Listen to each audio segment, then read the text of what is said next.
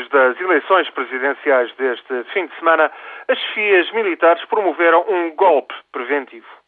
Confrontados com a forte possibilidade do candidato dos irmãos muçulmanos, Mohamed Mursi, ganhar, os militares e os juízes do Tribunal Constitucional, todos nomeados pelo ex-presidente Hosni Mubarak, optaram por jogar a sua cartada.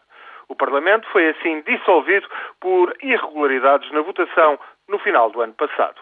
O Parlamento, onde os irmãos muçulmanos tinham 47% dos deputados, logo seguidos por um partido islamita ainda mais radical, entraram em funções em janeiro. Uma das leis, entretanto aprovadas, proibira os mais altos responsáveis do regime do Mubarak de se candidatarem a cargos políticos. Também essa lei foi anulada pelo Tribunal Constitucional. Assim, Ahmed Shafik, último chefe de governo da era Mubarak, foi considerado candidato válido à eleição presidencial. Noutra frente, o Ministério do Interior concedeu plenos poderes às forças de segurança e militares para deterem sem mandado judicial pessoas envolvidas em atos que ponham em causa a ordem pública, como manifestações de protesto.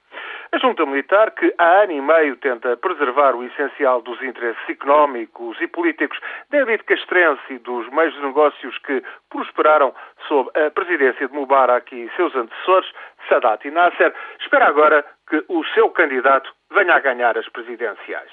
Num vazio legal, sem Parlamento, sem comissão sequer para redigir uma nova Constituição, com o poder de facto na mão dos militares, vai assim ser eleito um presidente. Se ganhar Shafik, poderá contar com as Forças Armadas, o temor da minoria cristã copta e de todos quantos receiam o predomínio dos irmãos muçulmanos e de outros radicais islamitas. A contestação será, no entanto, imensa, sobretudo ante suspeitas de fraude eleitoral e há sério risco da violência a.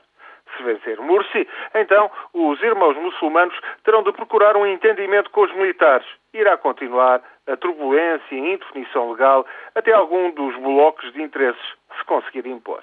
Este fim de semana, portanto, a eleição presidencial no Egito é um caso mesmo muito sério.